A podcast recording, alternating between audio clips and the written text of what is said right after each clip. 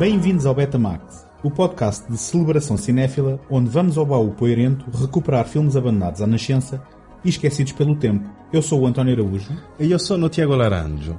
In questo episodio parleremo di due titoli di uno dei più illustri ed eclettici maestri italiani, che hanno sempre fatto i ravioli su un pendio soleggiato del bel Giuliano Campania, la città con più abitanti che non è capoluogo di provincia. Pizza, peperoni e Leonardo da Vinci, intermezzo, torta di fragole senza crema. Episodio di oggi, Super Mario Bava. Boa! ok, foi num take foi, só. foi à primeira. Não foi, não precisei de um segundo take. Então, para... Para quem não percebe italiano e mesmo para quem percebe, o episódio de hoje é sobre o quê? Uh, Super Mario Baba. Porque tu lembraste que havia uma data a celebrar né, por esta altura, não é? Vai fazer a 27 de abril o 38 aniversário da morte de um dos maiores mestres italianos, o Sr. Mário Bava. Quem era Mário Bava? Explica, e eu estou a perguntar isto em benefício dos nossos ouvintes e em meu benefício, porque embora eu saiba mais ou menos, nunca vi nenhum filme do, do Mário Bava e eh, quando tu falaste que íamos eh, fazer uns filmes dele, eu estava à espera de gore e de eh, tripas e de repente percebo que estávamos a fazer dois filmes que não tinham nada a ver com isto. O Mário Bava nunca gostou de derramar muito sangue. Eu acho que isso vem dele ter feito já mais para o final da carreira dele o Bay of Blood. E aí é que ele foi mesmo quase uma resposta aos filmes, aos diálogos do Dario Argento. É que ele começou a... Esse foi o que... Eu até penso que na altura não foi, e posso estar completamente errado, que não foi muito marcante.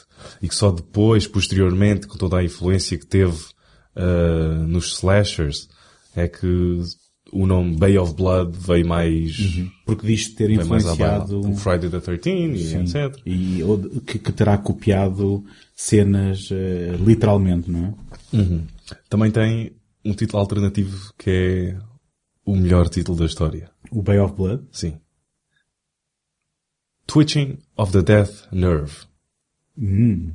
Isso foi para algum mercado? Isso, isso- qual é a razão Não desse, faço, desse não, não, não investiguei o suficiente. Mas é, mas é bom. Um, mas é mesmo extraordinário. Um, e o Mario Bava, sempre eu vi uh, o Black Sunday. O Black Sunday, que é o primeiro filme oficial dele, um, foi o primeiro filme que eu vi dele também. Isto quando passou, na, salvo erro, na festa do cinema italiano há uns anos. E fiquei, é um filme que tu, logo nos primeiros a sequência inicial fica logo permanentemente gravada no teu cérebro. Acho que nunca vais conseguir esquecer. eh, Não sei quem é que conhece o filme desse lado ou não, mas é basicamente. E agora os detalhes é que. Eu só tenho a imagem na cabeça, não tenho, honestamente, detalhes. mas temos, qual é, o, qual é o género? temos uma. É terror, é terror. Temos o, uma. hum, Basicamente, acho que. Eu. Será que ela é uma bruxa? Não sei, confirmem pessoas que estiverem a ouvir e que se lembrem mais bem do filme do que eu. Mas basicamente, sabes aquelas. ah, pronto, o, fil- o título original do filme é a, a, a Máscara do Demónio. Ah, isto é o meu italiano também, a funcionar. Ahm, e tens uma rapariga, jovem, ahm, que está a ser colocada numa dessas máscaras. Tens. Aquilo vai alternando entre o, o ponto de vista dela, em que tu vês aquilo a fechar. É, é quase eh, uma máscara ah, em jeito de Iron Maiden, não é? Com, com, Sim, com, com sim, espigões sim, para dentro. sim, é, que, é que faltou referir isso para, para dar colorido aqui à, à descrição. boa, foi isso, sim. sim, se calhar é uma Iron Maiden, acho. Sim. Uh, depois mete aqui Iron Maiden a tocar. Aliás, o resto do episódio vai ser só Iron Maiden a partir de agora.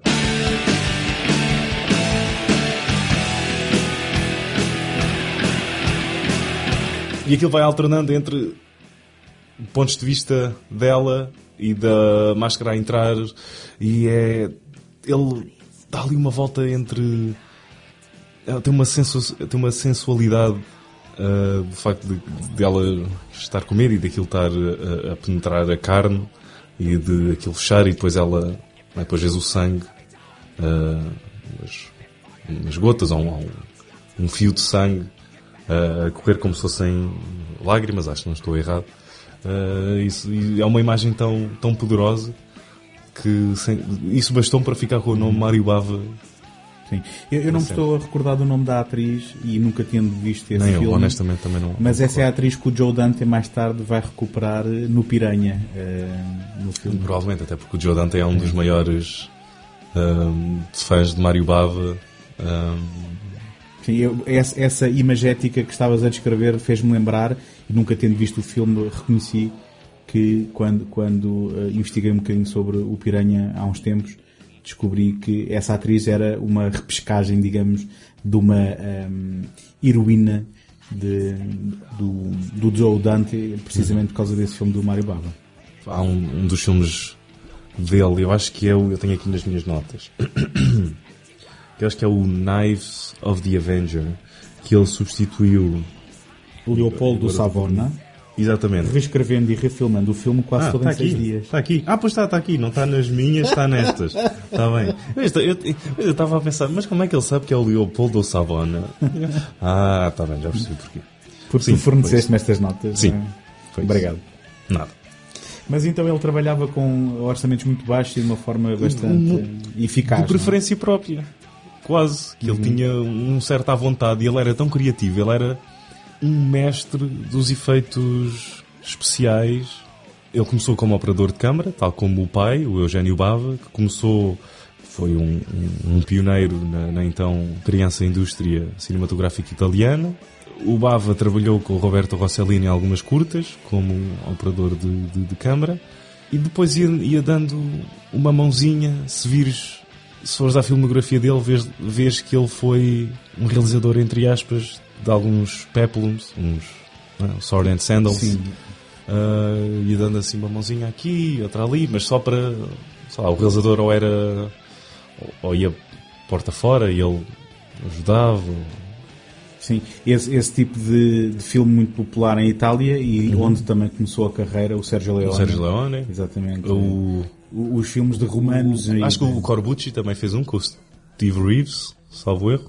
Se bem que nós estamos especialmente a tratar dois filmes do Mário Bava que eu, salvo acho que ele nunca mais fez na carreira, pelo menos assim tão puros, que foi um... Naquele estilo, quer dizer, queres dizer, não é? Eu acho que o Planet of the Vampires é o, pelo menos será com certeza o mais puro filme de ficção científica da carreira do, do Mário Bava. Um, ele, sei que ele estava a planear fazer um, eh, mesmo perto da sua morte. E temos o Danger Diabolique, que é o com mais o filme puro, entre aspas, de ação e, o, e aquele com maior orçamento da carreira do, do Mário Bava. Se bem que acho que há, há uma história que o Dino De Laurentiis ofereceu 3 milhões de dólares ao Mário Bava para fazer o filme. Isto do filme já ter sido abortado. Porque houve uma tentativa do Dino De Laurentiis de fazer o filme. Estamos a falar do Danger Diabolic. Do, do, do, do Diabolic. E, e aquilo estava tão, tão mal que ele basicamente cancelou, que tentou. Ele disse: Não, se é para fazer isto, então não, não, não quer fazer agora. Tentou reaver os seus. As suas liras? Sim, exatamente. não conseguiu, ficou sem financiamento, ardeu um bocado com a, com a situação e depois foi a, foi a Paramount que veio ao salvamento do Danger Diabolique e depois então com o John Philip Law e com a Marisa Mel, que também não, não foi a primeira escolha, acho que foi a segunda escolha do Bava, ou então primeiro veio a Catherine Deneuve, que era a então mulher do, do Roger Vadim. Sim, exatamente. Uh, esse Vadim. Realizador do Barbarella, do Barbarella, que a gente já vai explicar uh, porque é que tem ligações com o Diabolique, não é? Um filme bastante mais inferior que o Diabolique. Convém, convém neste momento, se calhar, então explicar explicitamente que, filme, que, filmes é que nós vamos, que vamos falar sobre um, o Planet of the Vampires. Planet of the Vampires, título Terror internacional. Terror Spazio. E o título em português, O Planeta dos Vampiros. Uhum. E que também é um título interessante, já vamos eh, perceber se há vampiros neste filme. E o Diabolique, isto é um, um filme de 65 e outro de 68. Eu gostava também só de fazer aqui a nota de que é a primeira vez num episódio do Betamax que saímos da década de 80. O que é muito bom. Recuamos até à década de 60. Se bem que eu tenho uma impressão que no próximo episódio vamos voltar à década de 80. E de certa forma, é um episódio sobre a década de 80 porque foi em 1980 que o Mário Bava faleceu, não é? E Portanto, nada, nada é deixado ao acaso, apesar dos filmes terem produção da década de 60, acabamos por estar a homenagear um, um, um acontecimento ou a recordar um acontecimento que aconteceu na década de 80. Portanto, é tenue a ligação, mas ela existe. Mas está lá. Eu, armado em erudito, Uhum. um, e porque também, como te disse, não sou um especialista de Mário Bava, eh, antes pelo contrário, estou também a descobrir, e estes são os dois primeiros filmes que eu vi do realizador. Um, nunca tinha visto nenhum filme do Mário Bava. Eu trouxe aqui um livro que se chama O Cinema de Ficção Científica. É um livro que é, que é um, é um estudo académico sobre a ficção científica de um autor chamado Eric Dufour. Ah, Eh, foi meu colega. Pronto, foi. Foi. E não só explica a origem de- da ficção científica no cinema, e ele é dedicado inteiramente ao cinema, daí o título, como eh, num capítulo que se chama O Cinema Italiano e o Filme Erótico de Ficção Científica, ele fala aqui, curiosamente, nestes dois filmes que nós vamos falar. Fala dos dois. Fala dos dois e já vais ver, eh, porque eu vou ler aqui um excerto, Em italiano também. não vou ler em português, e- mas também vai ser igualmente mau. Ok. Obrigado. Curiosamente, se pensamos também em Bava, não é pela quantidade de filmes de ficção científica que realizou, já que só assinou um, mas porque esse filme é considerado a obra-prima do cinema de ficção científica italiano, Terrore nell'Espazio, no qual uma nave espacial pousa num planeta desconhecido, achando-se perante uma forma de vida estranha, contra a qual vai ser preciso lutar. Além de, mais uma vez, se ter dito que este filme inspirou longínquamente Alien, com o qual não tem, porém, outra relação senão o argumento, ele termina com o regresso dos sobreviventes ao seu planeta. É aí que descobrimos, surpresa final, spoiler, que os heróis, que naturalmente julgamos humanos por todos os sinais exteriores, não o são. É verdade que poderíamos acrescentar, examinando a filmografia de Bava, cineasta mais ligado ao cinema de terror do que ao de ficção científica, Le Spie vengono del semifredo, em inglês Dr. Goldfoot and the Girl Bombs, de 66, e Diabolique, de 68. Feita a ressalva, a dimensão de ficção científica só intervém nesses casos através dos seus artifícios técnicos audaciosos e impensáveis no nosso mundo real, como na série dos James Bond, muito em voga na altura, e de que estes filmes acompanham a onda em direções muito diferentes. E portanto, espero que estejas a, a aplaudir o texto do autor e não, e não a Não, leitura. eu tenho um problema nas mãos, tenho de aplaudir a cada 10 minutos. Desta forma, então, é introduzido aqui por este livro o conceito de que esta é uma obra-prima do cinema de ficção científica, Sem dúvida. do, do, do cinema italiano de ficção científica. Não, eu digo, esquece o cinema italiano. É mesmo uma obra-prima do cinema de ficção científica. Ponto final. Let's prepare for a landing, Brad. Okay.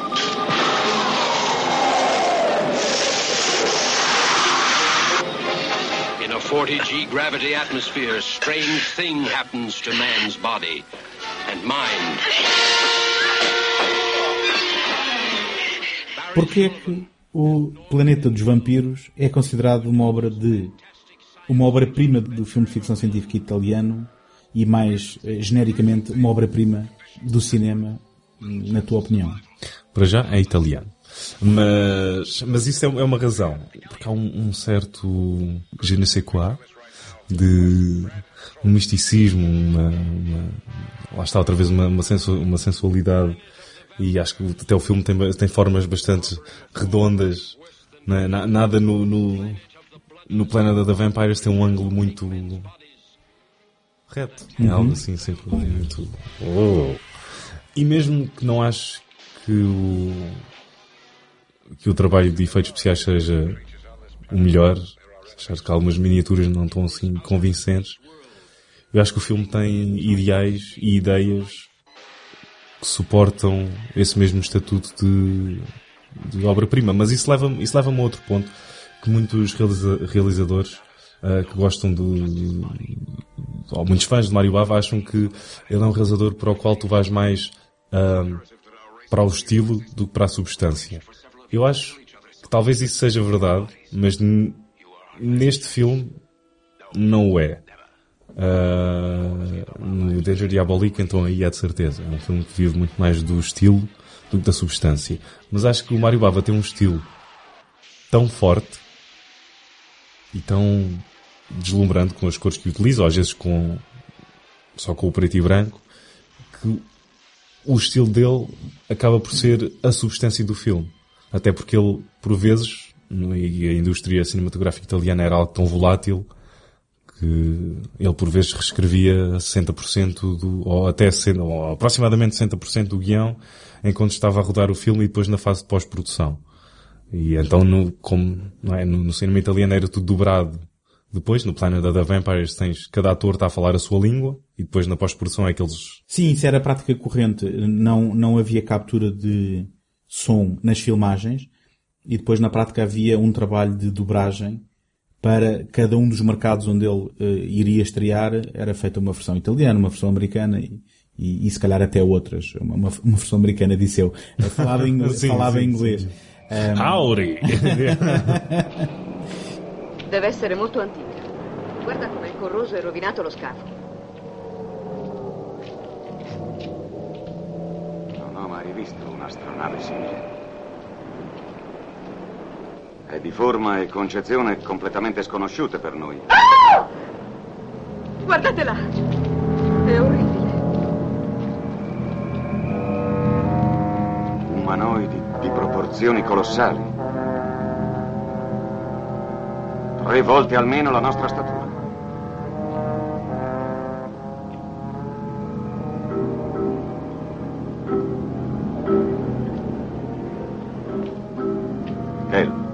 Resta qui e tieni gli occhi bene aperti.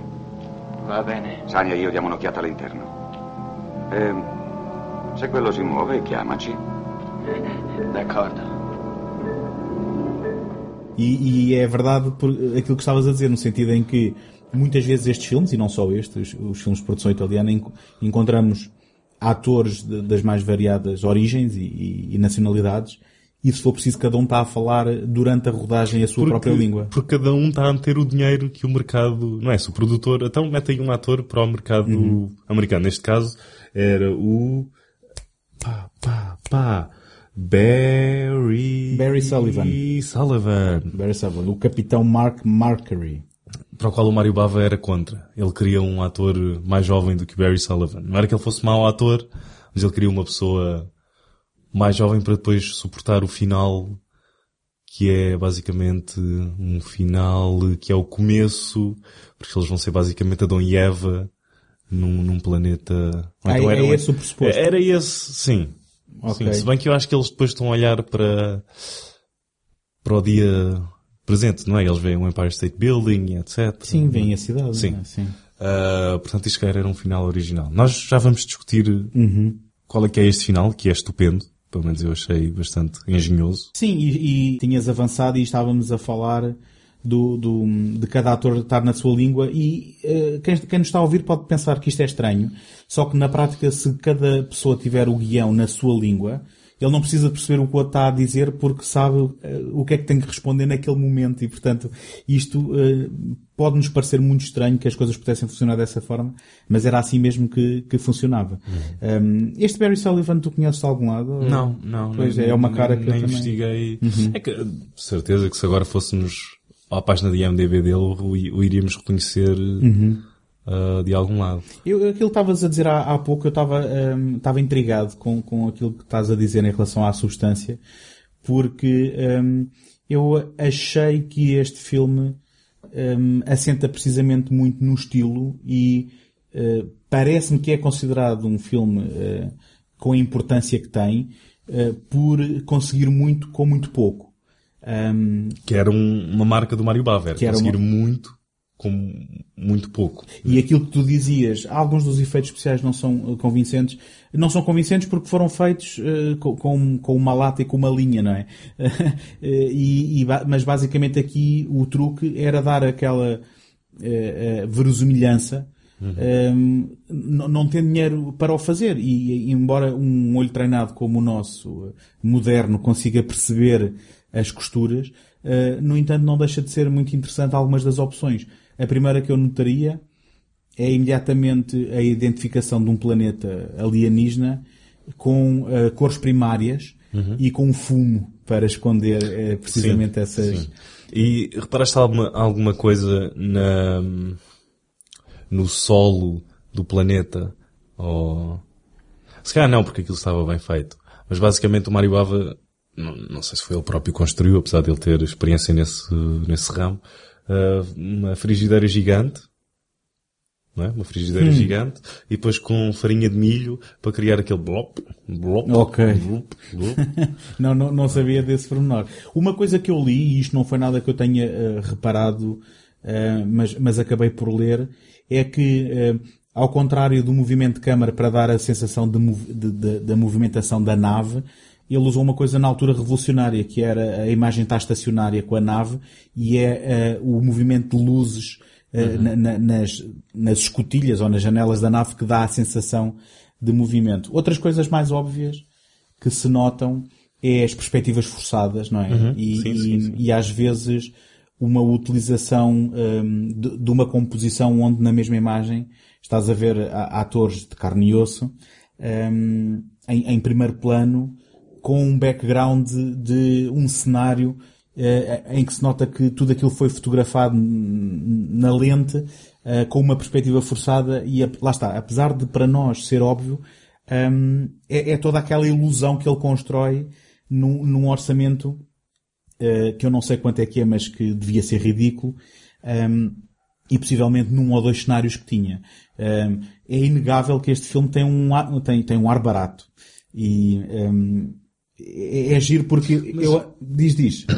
tem um ar barato, mas ao mesmo tempo não tem. Porque se, porque se tu fores comparar isto aos filmes verdadeiramente baratos da, da American International, ah, a qualidade aqui é tipo 100 vezes superior. É, é isto é o 2001 da American International. Pronto. E, e aí então eh, convém contextualizar hum, e, e dar, e dar esse, esse hum, como é que eu ia dizer, relativizar em função disso. Porque o que é que é a American International? A American International era uma produtora que não era propriamente uma major, é a produtora eh, onde, eh, onde para quem trabalhou o Roger O Corman, Roger Corman. É a Canon dos anos 70. Pronto. Mas, mas eu prefiro a American O- International. eu por acaso, eu por acaso, houve ali um período em que eh, tinha a minha história trocada e pensei que a American International tinha sido criada por ele. Mas não, ele trabalhou para a American International antes de depois Sim. sair e criar, ele, o Roger Corman, não é?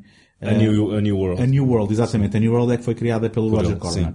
Mas, e então, relativizando isto, relativizando isto, como tu dizes, comparando com outras produções da American International, isto de- deve parecer eh, a coisa mais dispendiosa do mundo.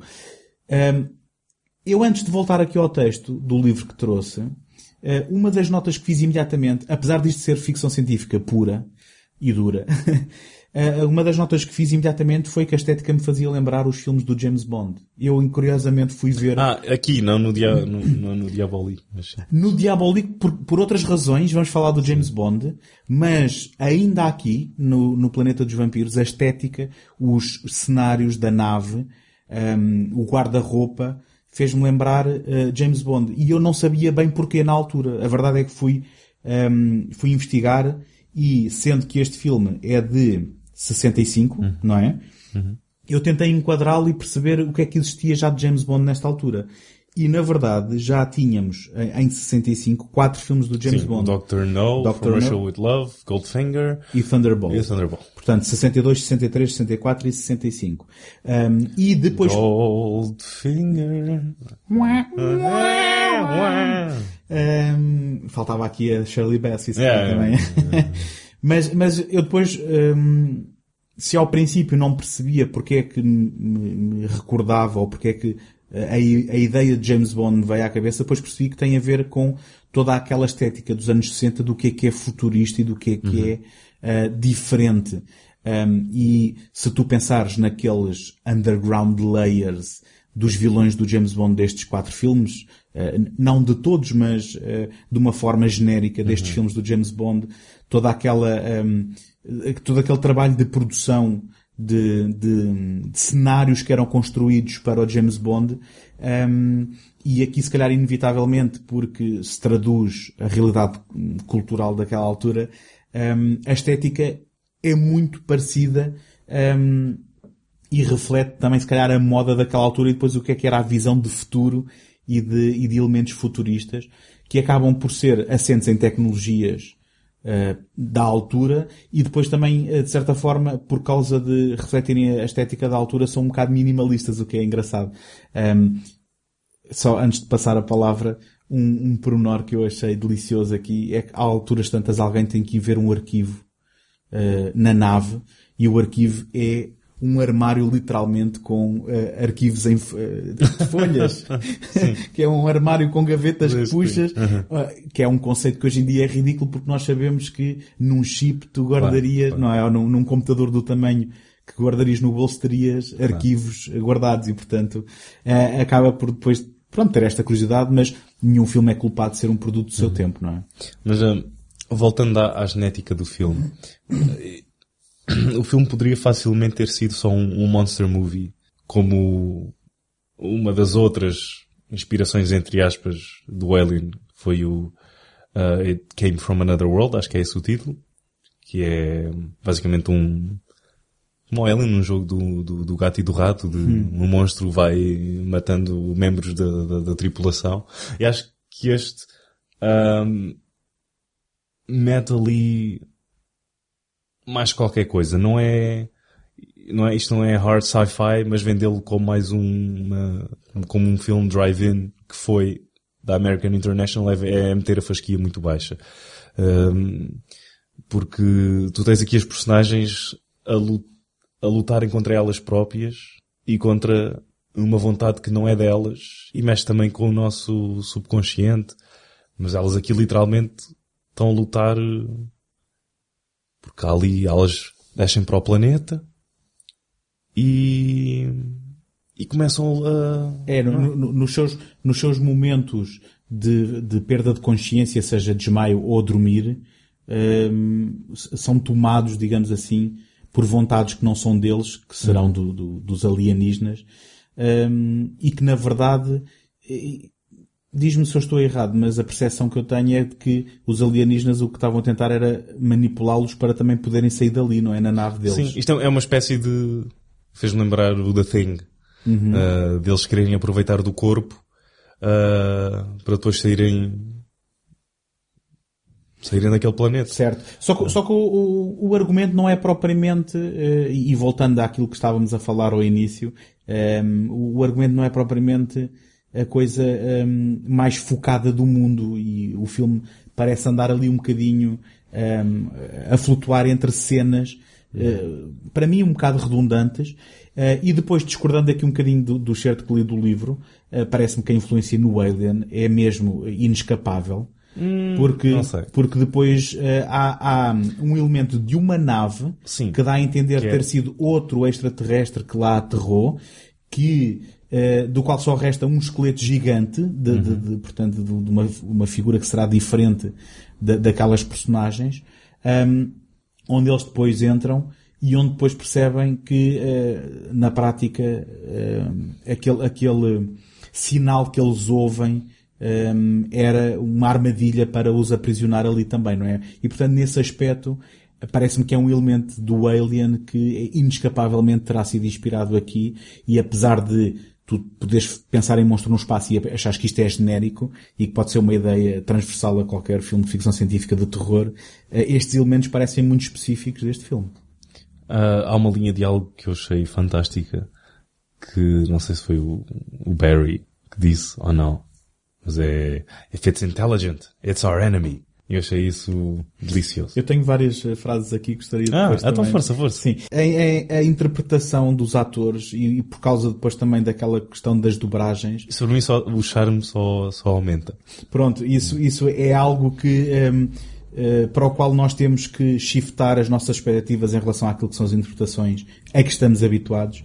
Isso é Mas, algo que deixa-me só pegar nesse ponto e agora esticar um. Não te esqueças das linhas de Não, algo não, não esqueço, dizer, até não porque esqueço. não tens isso memorizado, mas apontado.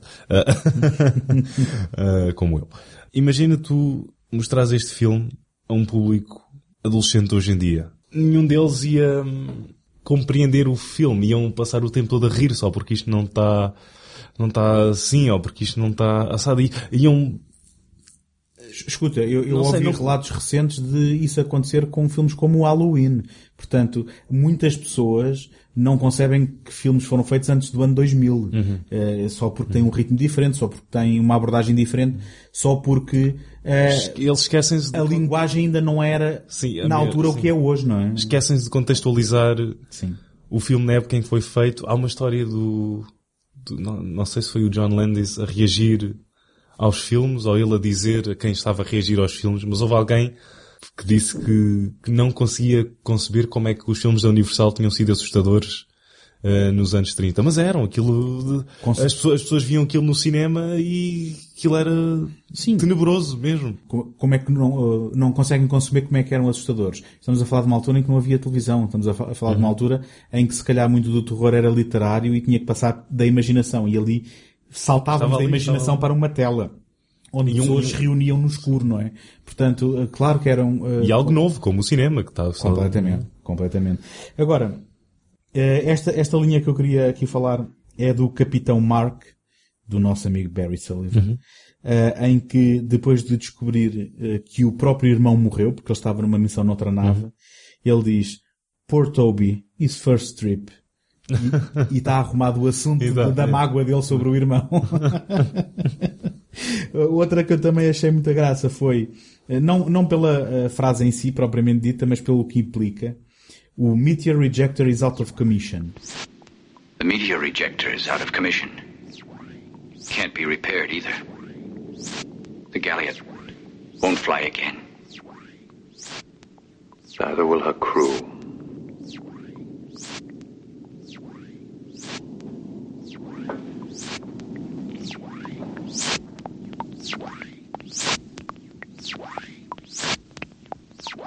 What can we do about this bulkhead? We've got to get through. I'll take care of it, Mark. I'll get the cutting torch from the Argos. No, no, you'd never make it alone. No, we'll bury Derek and the others, then we'll leave you here on guard, Eldon. We'll go for the cutting torch, and I promise you we'll get back just as fast as we can.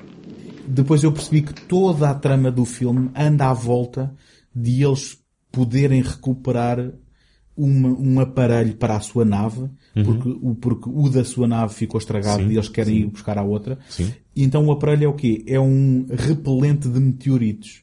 O que cientificamente é completamente absurdo, Sim. porque qual é a probabilidade de um meteorito acertar numa nave e achei isto hum, eh, completamente enternecedor em termos disto que estamos a falar, não é? Porque e era um conceito que na altura possivelmente as pessoas não paravam duas vezes e era um conceito de ficção científica de que nós para irmos lá acima se calhar temos de andar a, a, a- repelir eh, o risco de levarmos com um meteorito na, na nossa nave, portanto... Quando estou a falar com uma rapariga, ela também me dá com o repelente de meteoritos tipo, nos olhos. Tipo, É- ah, eu- É assim oh, que se não. chama, é, continua. Sim, sim. Ah, Queres falar um bocadinho, antes de continuarmos a nossa análise muito profunda do, Ou não. do Planet of the Vampires, também conhecido como Terror nello Spazio. Ah, Tu só querias dizer isso em italiano Yeah. outra vez, não é? ah, este filme deve ter a maior panóplia de títulos alternativos ah, na história do cinema. Eu, não, eu não os apontei todos. mas- Chuta, chuta. Mas, então, alguns dos títulos alternativos são Demon Planet, Outlawed Planet, Planet of Blood, Space Mutants e, claro, Terror in Space. Ah, isto, isto veio quando, acho- pronto, neste caso, acho que isto, ah, a American International teve desde o início na, na, na- produção do filme. Ahm, e eles é que meteram a colherada no mudar títulos e era uma prática que também se costumava vender para ver- fazer, não vender, para, para vender o filme várias vezes e de vezes diferentes, até porque isto passava no- nos drive-ins. Ah, neste caso, com um filme chamado Die Monster Die, ah, e passava também em grindhouses ah, nos piores sítios das grandes metrópoles americanas, que foi lá que o Joe Dante viu o filme. ah, e ele conta duas histórias curiosas que ele tinha um amigo, um produtor que mais tarde produziu o Robocop, que é o John Davidson. Ah, e, e ele estava a ver um filme do, do Mario Bava, o, que já tínhamos falado, o Knives of the Avenger, e que alguém no cinema foi mesmo esfaqueado. Uau. Ah, e ele, enquanto estava a ver o, o Whip and the Body, do, do Mario Bava também, que houve uma tentativa de violação também na, na sala de cinema. Isso, isso, isso é que era hardcore, esses grandosos. Eu próprio tenho uma história O que é que ah, tentaste fazer? para contar. Ah, não sei se conta agora ou só no final do episódio.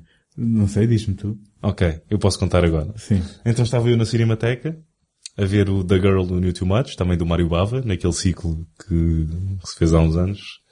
Ahm, e a sala está basicamente vazia.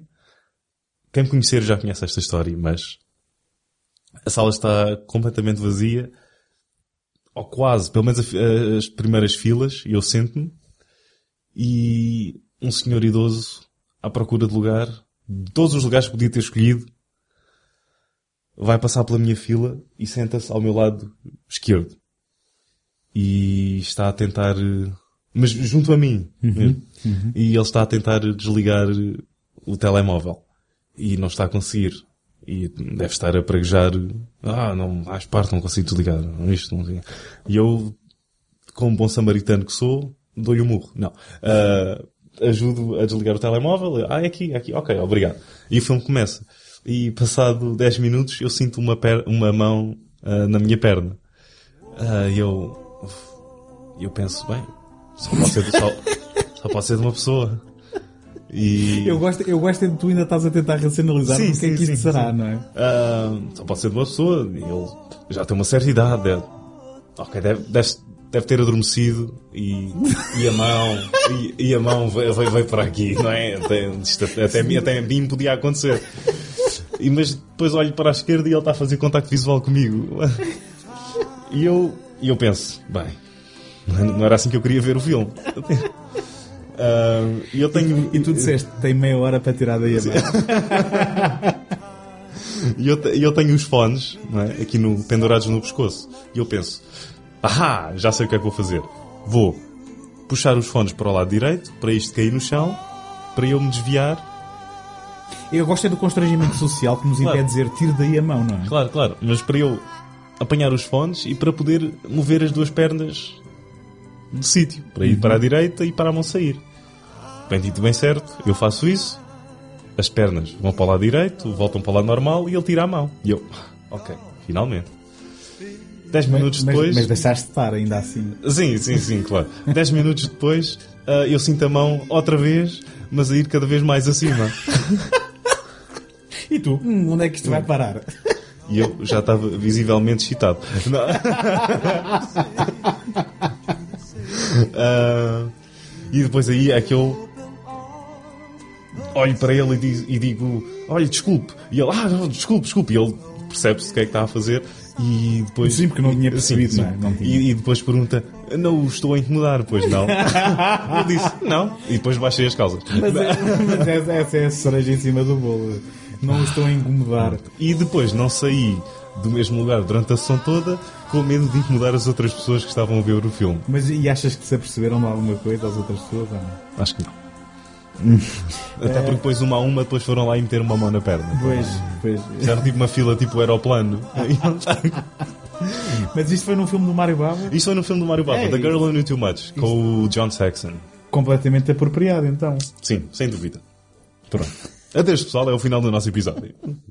Eu, eu entretanto, eh, eu estava agora aqui ainda ehm, a recuperar desta história, já nem me lembrava do que é que queria falar antes disto, e vai ser difícil eh, isto, o, o episódio, atingir eh, uns píncaros depois de uma história destas, mas eh, tu, tu leste aí uma série de filmes alter- de, de títulos alternativos, e eu gostava de discutir só a questão de porquê o título Planet of the Vampires. Exato, porque é que o título internacional mais usado é o Planet of the Vampires, porque eu acho que não há vampiros neste filme. O que é que tu achas?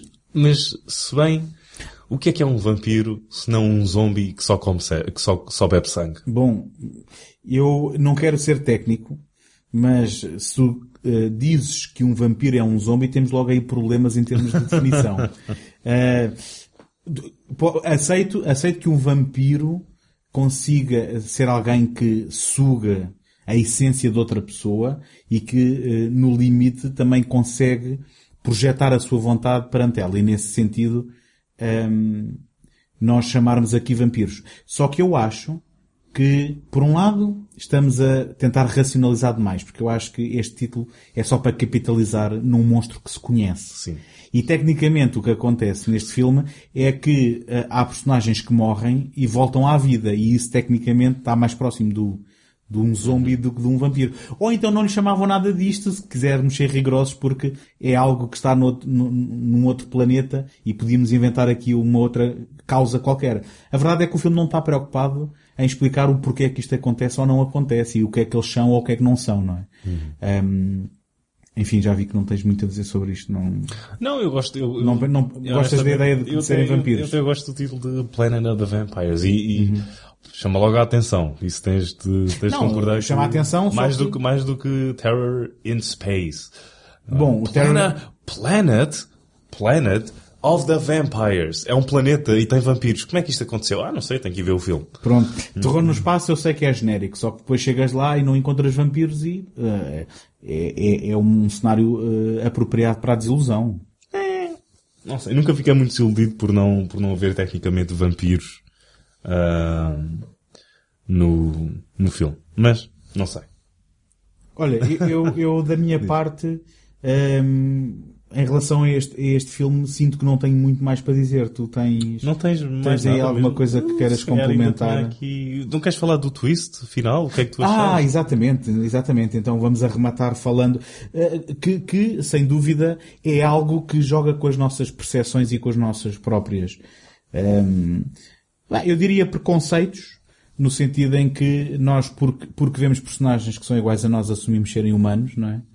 E depois quando eles não conseguem regressar ao seu planeta, que nós pensamos ser a Terra, eles dizem, atenção, não vamos conseguir chegar a casa, mas e porque todo o seu ordálio era chegar a casa, precisamente, durante o filme, e era escaparem-se daquele planeta para chegarem com vida à casa, quando percebem que não conseguem fazê-lo, eles dizem, ah, mas está ali um planeta muito interessante, é o terceiro a contar daquele sol, ahm, e é eh, azulinho e verdinho, e então vamos, se calhar, instalar-nos aqui. E depois mostram, e na prática, eh, eles não eram humanos, e eh, o planeta que encontram para eh, recuperarem e para aterrarem é, é a Terra. Eu acho, eu não tenho a certeza, eu acho que esse não era o, o, o final original. Certamente não é o final original da, da short story. Sim, a short story do Renato Pestriniero. Eu não sei italiano também como tu. Ah, One Night of 21 Hours. Publicada na revista Interplanet número 3. porque acho que houve um, um guião original que foi eh, descartado na American International. Teve um guião original, de, acho que eram dois escritores italianos, e um, um dos escritores eh, acreditados no filme, o Louis Hayward, pegou no guião e disse que ah, isto, isto é infilmável. Porque tinhas lá uma cena de uma senhora astronauta que basicamente se despia gratuitamente ah, Ainda não estou a perceber qual é o problema. ah. Porque ela basicamente acho que dizia ao capitão ah, ah, sei lá, I want to be naked ou uma cena assim e depois but why? Because I want to e depois tipo despia-se Ah, Era só mudar uma linha de algo e assim, né? Porque Claro, claro, claro, não é? e depois daí veio um regular da, da American International o Ib Melchior também, um, também ele é um realizador ah, que estava fresquíssimo do Robinson Crusoe on Mars que era um filme de estúdio, um grande filme de estúdio da, da, da Paramount. E ele é que fez a grande, grande parte das alterações e acho que daí é que, salvo erro, deve vir o final. Porque ele depois mostrou aquilo à American International, a American, American International mostrou ao Mário Bava e o Mário Bava depois elogiou bastante o, o guião e o trabalho do, do Melchior. Ah, e o próprio Melchior depois no fim ficou, ficou satisfeito com, com o trabalho do, do, do, do Mário Bava. Mas é um final, ahm, uma espécie de aquele toque de Invasion Body Snatchers ali, aquele... É, é um, é um twist engraçado no sentido em que nós nunca estivemos a ver hum, humanos, tivemos sempre a ver extraterrestres, se bem que Tira-te um bocado o tapete debaixo dos pés e depois desorienta-te um bocado. Sim, ou seja, a- aumenta hum, o, aquela, aquela sensação de alteridade e do outro, no sentido em que nunca fomos nós que estivemos envolvidos naquela história, nós enquanto humanidade, mas sim terceiros com uh, uh, outros seres uh, e que, por conseguinte, se são uma ameaça para eles, depois podem vir a ser uma ameaça para nós. Acho que o filme fun- funciona bastante bem em, em mais do que, do que o nível. Funcio- pode funcionar como só uma, uma película de drive-in, se for esse o teu objetivo, mas também tem outro, Tem, tem, tem outra dimensão. Sim, eu, eh, eu- e acho que é por isso que é tão venerado, acho que é mesmo em alguns sítios. E eu próprio venero este filme. Era a segunda vez, foi a segunda vez que eu o vi e gostei tanto ou mais do que, do que da primeira vez. Independentemente de, de concordarmos ou não, eu penso que é inegável encontrarmos aqui uma demonstração do saber eh, de um autor, neste caso o Mário Bava, que ehm, muitas vezes eh, maus realizadores com material bom estragam-no. E, eh, na minha opinião, o Mário Bava aqui ehm, com muitas limitações, sejam elas de orçamento, sejam elas eh, de argumento, eh, o que consegue fazer é elevar o material. E isso penso que é inegável e acho que foi isso também que acabou por fazer com que o filme tivesse o seu lugar na história.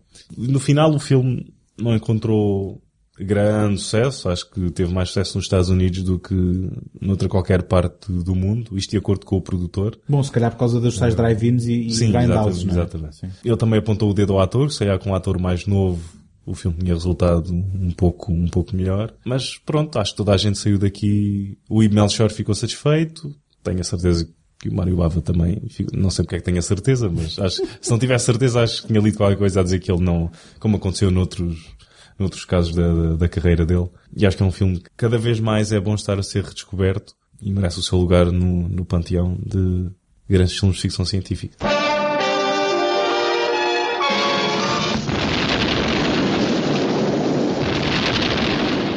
Meet Diabolic, a bank Robin Hood who baffles the cops.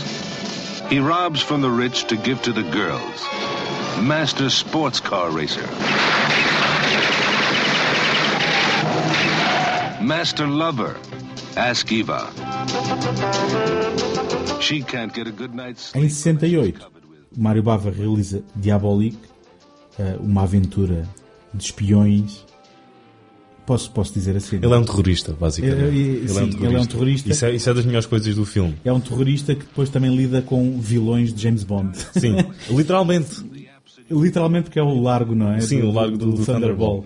O Diabolique foi realizado, foi realizado, foi produzido pelo Dino de Laurentiis e eh, se calhar começamos a falar do Diabolique explicando eh, a sua ligação a um projeto eh, irmão, entre aspas, que é o Barbarella. Ok, nós como ator principal aqui temos o John Philip Law, também entrou no, no Barbarella, que só está aqui porque o Barbarella ainda não tinha começado a, a sua rodagem. Mas o Barbarella é daquelas cápsulas dos anos 60, tal como este filme, que é algo do mais sexualmente livre e desinibido.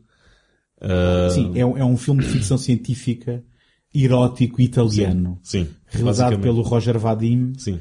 e que aparece aqui porque eh, partilhou eh, um, alguma da produção e alguns dos cenários, não é, com o Diabolique. Portanto, Uhum, sim. isto, basicamente estamos a falar, E também é uma adaptação de uma, de uma banda desenhada. e também é uma adaptação de uma banda desenhada. Estamos a falar de o De Laurentiis, eh, ou o Dino para os amigos, não é?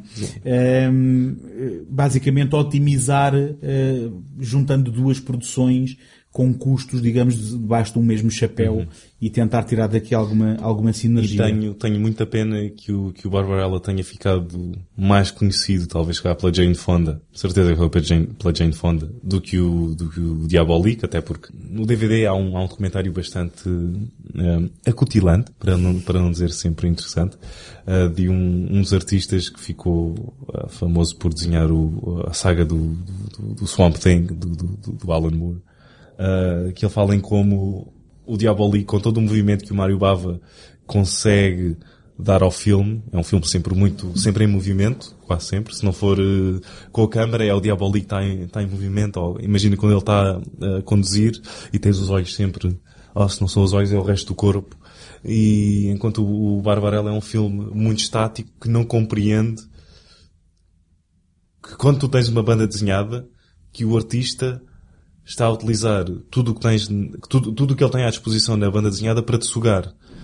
Não é? A bidimensionalidade da banda desenhada não está lá, só está lá porque Por causa ele- das limitações Sim, físicas exatamente. do meio, não é? E o Barbarella é um filme muito, né? Uhum. Um plano aqui, outro plano ali, outro plano ali. Isso aí foi por, foi por isso que eu também não, não tenho assim grande amor ao, ao Barbarella. Outro, e não tenho. Outro, outro grande fã do, do Diabolique é o Edgar Wright, que eu eh, li há pouco tempo, que ehm, fala deste filme. eh, este filme foi o último episódio Do Mystery Science Theater. eh, three- Da série 3000, original, não é? da série original. Exatamente, o Mystery Science Theater 3000, que era ehm, basicamente uns tipos que se juntavam para gozar com filmes. E o Edgar Wright eh, disse que eh, como é que é possível eh, nós olharmos com ar de gozo para um filme que tem noção do seu próprio gozo. Sim, sim, e sim, portanto, ehm, Se bem que nunca tens.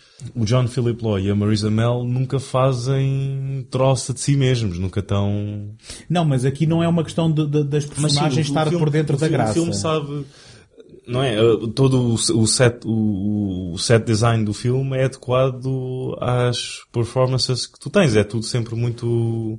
O próprio tom do filme não é, não é um tom que se leva a sério. Não, não, Portanto, não, dúvida. é, é- isto, isto é, é uma comédia e, e, de certa forma, deixa-me dizer que é uma comédia um pouco à frente do seu tempo, no sentido em que ele é quase um spoof. Uhum. Uh, e agora voltamos a falar do James Bond novamente. Este é quase um spoof uh, quando ainda não sabíamos muito bem o que é que eram spoofs. E não o sendo como depois eles vieram a, a ser uh, pela mão dos, dos, do- dos Zaz, não é? Uh, mas eu acho que é um, um- uma gênese daquilo que seria depois um filme consciente daquilo que está a usar, eu não diria fazer troça, mas a usar para fazer uh, comédia bem disposta, porque isto, um, muito embora possa não parecer, e quem olhar para isto com um ar sério vai uh, com certeza achar que isto realmente uh, merecia estar no Mystery, Mystery Science Science Theater, Theater, mas quem perceber o tom do filme vai perceber que o filme à partida não se leva a sério. Um, mas eu ainda assim tive, tive aqui alguma dificuldade em entrar, a Eu também tive. O filme. entrar, no, a entrar no ritmo o, dele. fi- o filme só começa a ficar eh, excitante ou palpável para aí 45 minutos depois do, do, do início. Que é quando o plano de vingança, não é? Aquela armadilha começa a entrar em, em, em, em plano, é? Sim. Quando, quando eles começam. Porque até lá só vês o Diabolique, ahm, Eu tenho aqui uma nota que eu acho que vai resumir o que tu estás a tentar dizer e eu concordo perfeitamente contigo. eu também tenho, eu também tenho uma nota. Eu não, eu não, eu não estive a cronometrar, não sei se é aos 45 minutos, mas parece-me bem, pela descrição, Uhum. 45 45 minutos parece-me bem. E hum, uma das notas que eu tenho para aqui é de certeza que não foi o Mário Bava a inventar o teledisco. Não. Porque o filme Sim, sim, sim. é uma sequência de sequências, ou uma sequência de cenas, hum, completamente desprovidas de qualquer preocupação narrativa, onde basicamente o que temos é cor e estilo e... Tens lá uma trip de... Não, não é? Sim, Vai tem... passar um charro, basicamente. Uh, sim, uh, que, que neste momento, neste momento aquilo que me ocorreu foi, ok, isto é o Austin Powers antes do Austin Powers. Uh, o filme tem sequências psicadélicas quase que parecem aqueles interlúdios que, para quem viu o Austin Powers que, que eles vieram a fazer aí. Tem, tem, tem cenas onde depois de roubarem dinheiro eles estão basicamente a enrolarem-se. Eles, portanto, Em dinheiro, o, Diabo, o, O e a, e a Marisa Mel. exatamente, o Diabolique e a, e a namorada. uh, Ele rouba só para a namorada. Exatamente. O que, que- que eu acho genial. Ele não é o típico super-herói. Isto é, isto é uma personagem que veio dos, dos fumettis, que é comics em, em italiano, os fumettis. Ahm, e isto veio, não é? Pós Segunda Guerra Mundial, uma, uma Itália derrotada, e há este cinicismo que não tens na América. Na América tens o Capitão, não é? Capitão América e, uh, ah, uh, ah. E aqui tens uma personagem como nós dissemos há bocado, é basicamente um terrorista que rouba e está farto do capitalismo e, rebenta com prédios e, não é? Sim, da forma como estás a descrever, ele parece mais destrutivo e, e- e violento do que na realidade é no filme. É verdade que ele destrói prédios e é de verdade que ele destrói a economia, ah, destruindo os arquivos dos impostos. Numa cena depois bastante hilariante até. ah, quando o ministro vem apelar num- numa conferência de imprensa ah, para que as pessoas cheguem à frente Sim, e que paguem o que, o que devem. An emerald necklace. You look worth it. Hop in.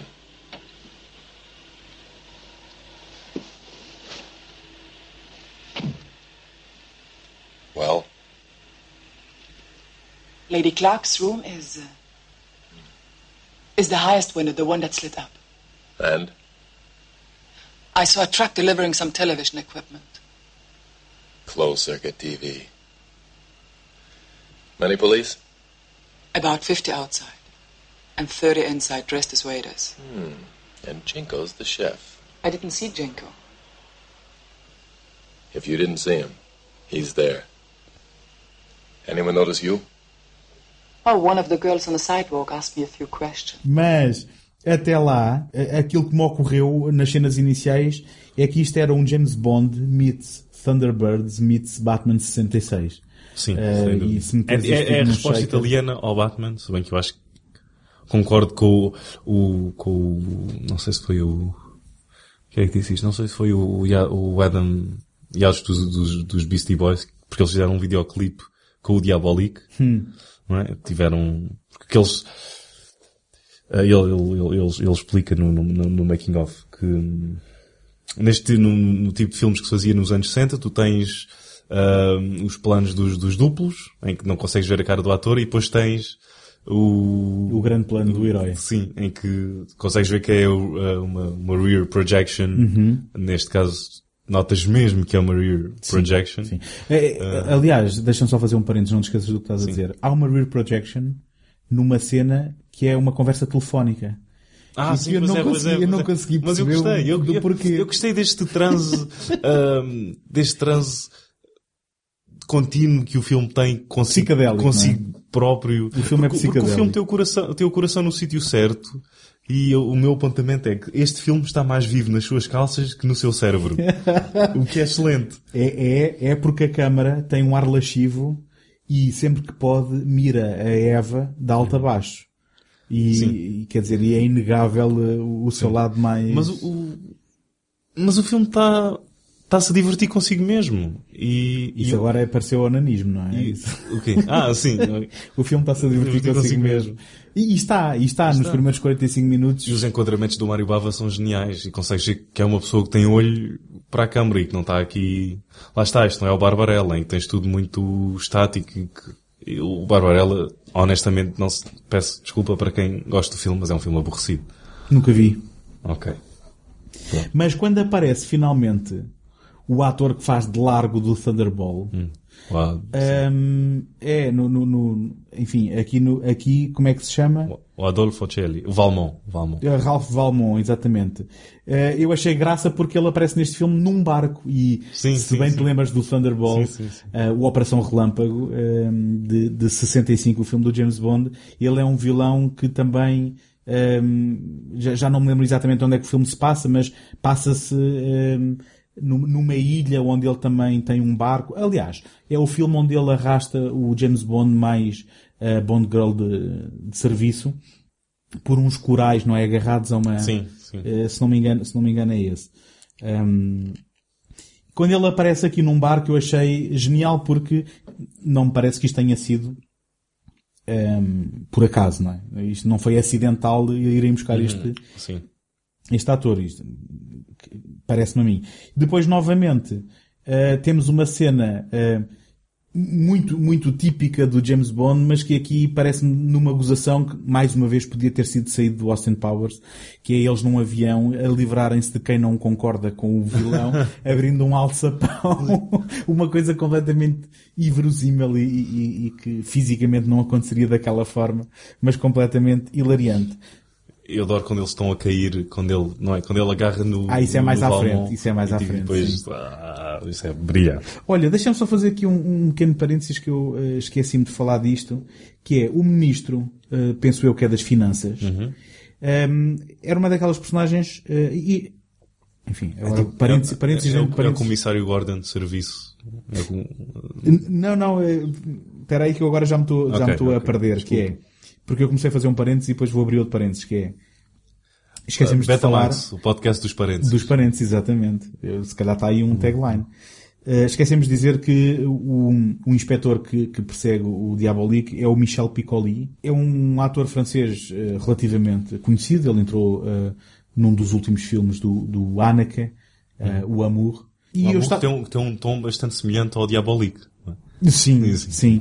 E hum, eu estava a ver o Ministro das Finanças e estava eh, com a, com a sensação que conhecia aquela cara e não sabia de onde. Do Laranja Mecânica. Não, eu ao princípio até lembrei-me do Chi Chi Chi Chitty Bang Bang. Chi Chitty, ah, como é que é? Chi- Chi- Chiri Chiri Bang Bang. Chiri Chiri Bang Bang, que era um filme de infância. Ah, depois fui ao IMDB e vi que não era, mas eh, finalmente descobri porque é que o conhecia. É um filme que eu não vejo desde que sou miúdo, mas que... hum, Garganta Fundo? Oh, não, é- Eu sento no meu que eu entro na tua. Mas é um filme hum, francês, que é uma, uma, uma comédia que se chamou em português A Grande Paródia. É um filme de 66 do Gérard Horry, La Grande Vadrouille, e que tinha, Uh. tinha a particularidade de... hum, ou seja, era um filme sobre um- a Segunda Guerra Mundial em que uns soldados americanos ficavam perdidos um, ou ingleses, britânicos talvez, ficavam perdidos uh, com a resistência francesa e depois estavam a tentar sair para o país deles, tentar fugir, e havia uma parte da trama que assentava na música T for two and two for T, me and you and you and me. Pronto, enfim, estou a ver pela tua cara que não fazes a mínima ideia do que é que eu estou Não, a não falar. faço a mínima ideia que E nem eu te sei dizer mais do que isto. Só sei que é o filme do T for two. Em, e, e é daí que eu conheci o Terry Thomas. E portanto foi um blast from the past porque não vejo este filme desde... nem me lembro da, da última vez. Tu notaste aqui algum. Estávamos a falar do tom e a dizer que o filme estava a divertir consigo mesmo, mas sabes que basicamente tínhamos duas pessoas a, fazer, a querer fazer um filme diferente.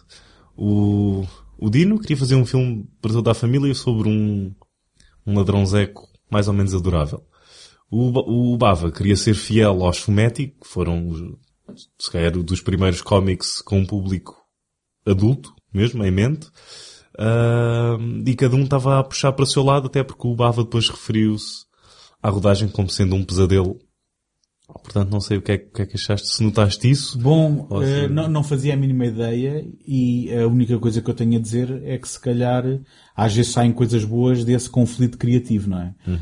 Hum, que- que- quem, quem sabe o que é que seria uma visão exclusivamente e a outra e o que nós temos eh, e a única coisa que temos para avaliar é eh, o resultado dessa tensão e se calhar eh, essa tensão foi aquilo que acabou por funcionar a favor do filme.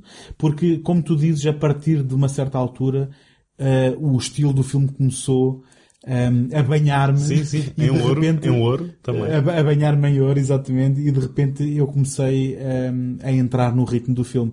Eh, e depois temos uma sequência que se passa com um roubo num comboio, não é? Em que ele eh, basicamente rouba o, mais uma vez um conceito completamente inverosímil e, e, e- hilariante que é um- uma ratoeira que lhe, que lhe ehm, montam em que ehm, fazem uma barra gigante com todo o ouro que tinham à disposição.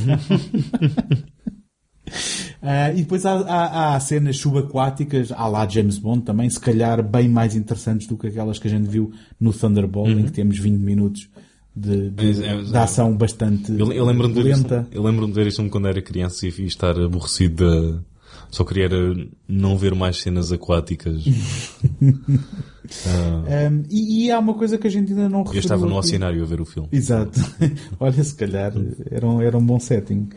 Um, há uma coisa que nós ainda não falámos aqui. Este é um filme eh, com banda sonora do, do mestre Ennio- do Ennio Morricone. Ennio Morricone. Mas eu confesso que, tal como o resto do filme, só nas sequências finais é que eu finalmente encontrei a chama do Morricone. Porque até lá não, não tinha, ou, ou me tinha passado ao lado, ou, ou- ou- ou então não me tinha impressionado. E eh, no, no final, nessa, precisamente nessas cenas subaquáticas, de repente apanhei-me a bater o pé com, Uhum. com a banda sonora do Morricone, mas eh, achei que, tal como o filme, pelo menos na minha perspectiva e na minha experiência, tinha sido uma, um sucesso tardio. Eu, por acaso, não é... Eu agora gostava de me lembrar do... dos temas de Morricone, mas honestamente não me lembro. Mas gostei bastante até. Uhum. Andava ali a cantarolar. Se os arranjares, vai entrar um deles. Sim, sim, exatamente claro, claro. Vou agora.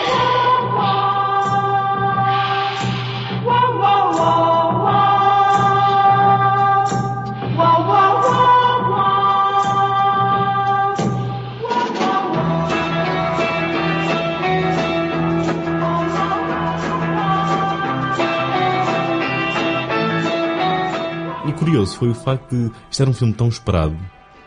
Era, pelo público? Sim. Por, por causa dos fumetti. eh, fumetti. O fumetti literalmente é puff of smoke, que é os, os balões de fala. Puffs de fumo. Puffs de fumo, sim. Ah, que é que eu tenho de ir comprar ao IKEA depois. Um, curioso foi o facto de o Dino De Laurentiis, quando o filme foi lançado, dele processar qualquer produtor que tivesse um filme com um título semelhante a este. E, e que, e que filmes é que tinham títulos E é irónico. Não sei, eu tinha de ver. Ok. Mas olha, hum, Mas é irónico porque o Dino, o Dino De Laurentiis é uma pessoa que se costumava aproveitar dos sucessos alheios. faz o que, eu, o, o que eu digo e não Se calhar, se calhar nesta altura não, mas mais à frente ele vai se. Basta uns anos mais tarde, Uhum. com um, um episódio futuro nosso, que será o The Valachi Papers e o. Não sei se é o. Isso é um, um episódio futuro nosso? É, ok, estou a ser, a ser agora. também. The Valachi Papers e depois também, não é? Com o King Kong a aproveitar-se do, do- Não sei se o King Kong se aproveita do Jaws já, mas o Orca definitivamente que se aproveita do Jaws. o Diabolique é uma personagem, nós ainda não falámos aqui muito eh, sobre o visual do, do- Uhum. do tal terrorista, eh, terrorista barra herói. O Diabolique é uma, é uma personagem interessante porque normalmente os super-heróis põem uma Mas ele não, é, mascarinha... ele não é um super-herói. Sim, tudo bem, o que eu- mas vais-me obrigar então a fazer o paralelismo todo. Sendo ele um, um herói de uns fumetti, não é? Sim. Em nome próprio, eh, é inevitável o paralelismo a um herói de uma banda desenhada. Eh, e sendo uma personagem que se mascara, ainda mais o paralelismo é reforçado. E sendo que normalmente estás habituado a ver alguém com uma mascarilha a tapar os olhos, Ele é completamente o contrário. ele tapa Tem tudo menos os olhos. Achei isto genial. E, e a, e a expressão dos olhos dele é genial. O John Philip Law, acho que quando ele entrou, o Mário Bava disse logo: Ah, agora não sei dizer. Mas tenta, tenta, vá lá, por favor. It's a diabolica! ele, ele disse em italiano. Acabaste de ofender Eu um sei, monte de eu sei. Mas... Sim, porque não tinha feito isso com o meu texto de abertura. não, não, não, ainda não tinhas feito, Ok. não. Olha que a Marisa Mel, ele também deve ter exclamado alguma coisa quando entrou no...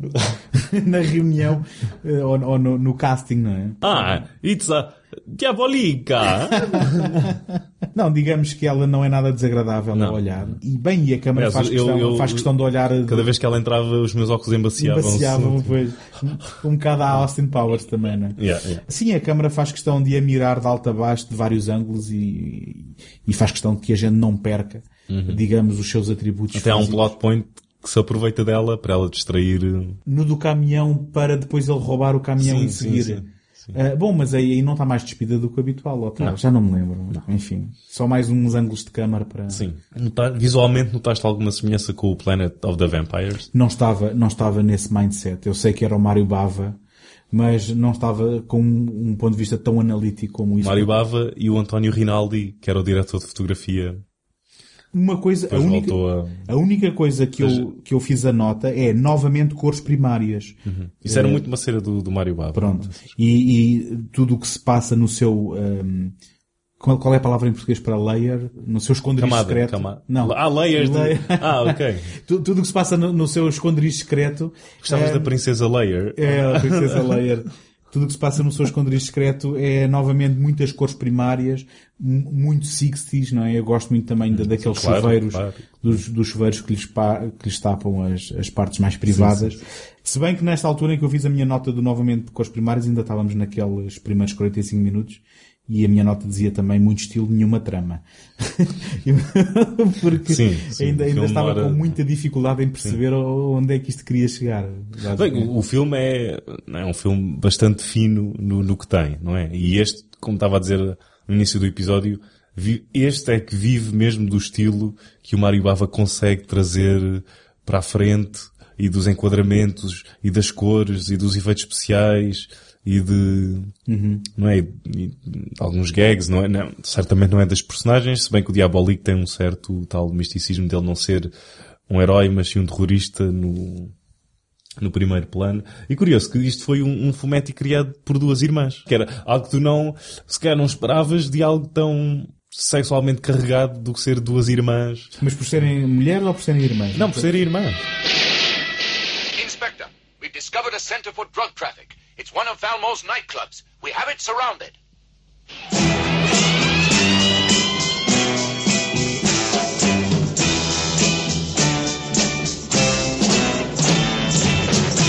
A gente costuma também eh, eh, mencionar as nossas frases favoritas, ou as nossas linhas de diálogo favoritas. E uma delas eu penso que foi o, o, o Val, eh, Valmont, porque é que eu lhe vou chamar? É porque é Valmont, Valmont, é. Valmont. Penso que foi o Valmont que disse If you didn't see him, he's there. E também uma coisa na caracterização desta personagem que é, eh, penso que é suposto dar a ideia de luxo e de uma pessoa rica e, e, e- e completamente, como é que eu ia dizer, com um estilo de vida muito acima do normal, mas que é a coisa mais brejeira que eu já vi em toda a minha vida, que é quando ele tem um tabuleiro de comida na piscina. Sim. Se aquilo era o conceito de classe. eh, Espera, aquilo ainda é o meu conceito de classe. Não sei. Pronto, ok, peço desculpa então, é uma opinião muito pessoal. E agora, uma coisa, uma cena curiosa. Eu sabia, que antes de eu sequer ter a ideia de que é que era o Mário Bava ou não, que eu já e de saber que ele tinha realizado o Diabolique, que eu já tinha visto esta personagem em algum lado. E agora que estava a fazer a minha pesquisa para o filme. Introspeção. Introspeção. é que eu vi que já tinha tido fantasias com o Diabolique.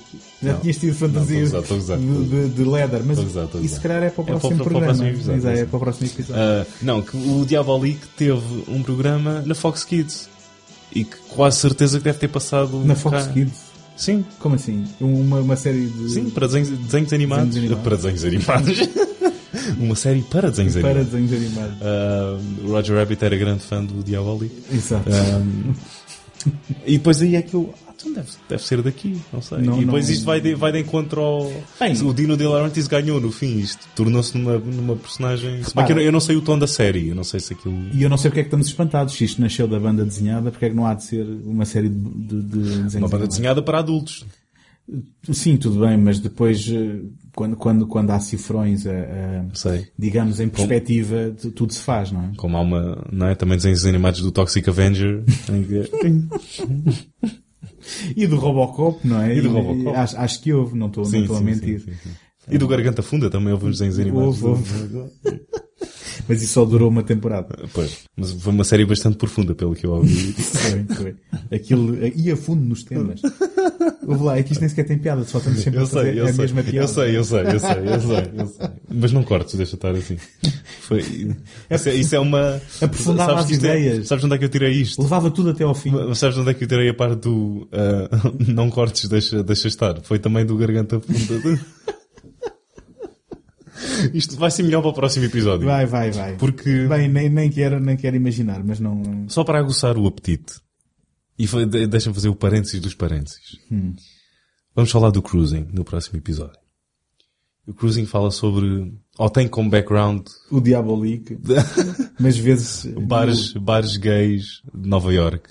E Do o, princípio dos anos 80. E o deixa cortar, não, o não cortes, deixa estar, em alguns desses bares dava direito a desconto se eles conseguissem provar que não tinham cortado ou feito alterações. Uhum. Uh, davam um desconto de 5 cêntimos, tu conseguisses provar que não eras, uh, agora está-me a faltar a palavra. Circuncidado. Exatamente. Circumcised. E nem sei porque é que a gente não faz isto para o mercado americano. Sim. Porque isto em inglês é que a gente sabe. Howdy. well, fellas, I'd like to talk to you about Diabolik.